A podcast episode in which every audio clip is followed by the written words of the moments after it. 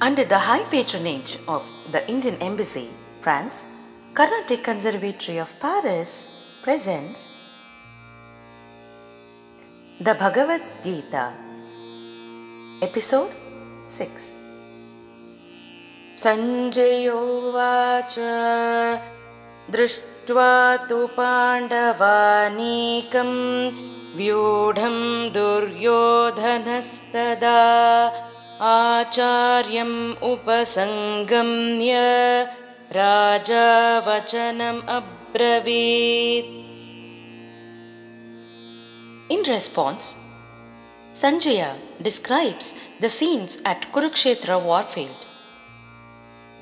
Having seen the army of Pandavas drawn up in the array of the battle, King Duryodhana approached his teacher Drona and spoke these words पश्यैतां पाण्डुपुत्राणाम् आचार्यमहतीं च मूं व्यूढां द्रुपदपुत्रेण तव शिष्येन धीमता Duryodhana is pointing out to his Acharya, the teacher, that the opposition's mighty army has been formed by none other than Dronacharya's wise disciple Drishtadyumna.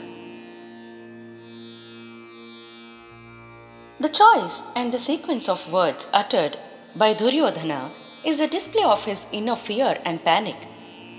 He mentions the mighty army first, of which he fears, and then mentions Drishtadyumna, the cause.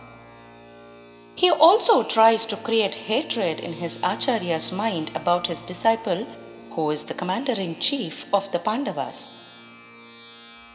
There is no fear when a good deed is done. Mentioning the verb or action before addressing the person is an indication of urgency and anxiety. This is like a person watching a child going close to fire shouting, Fire! out of panic, instead of explaining to the child that getting in contact with fire could cause harm. श्रीगुरुभ्यो नमः हरिः ॐ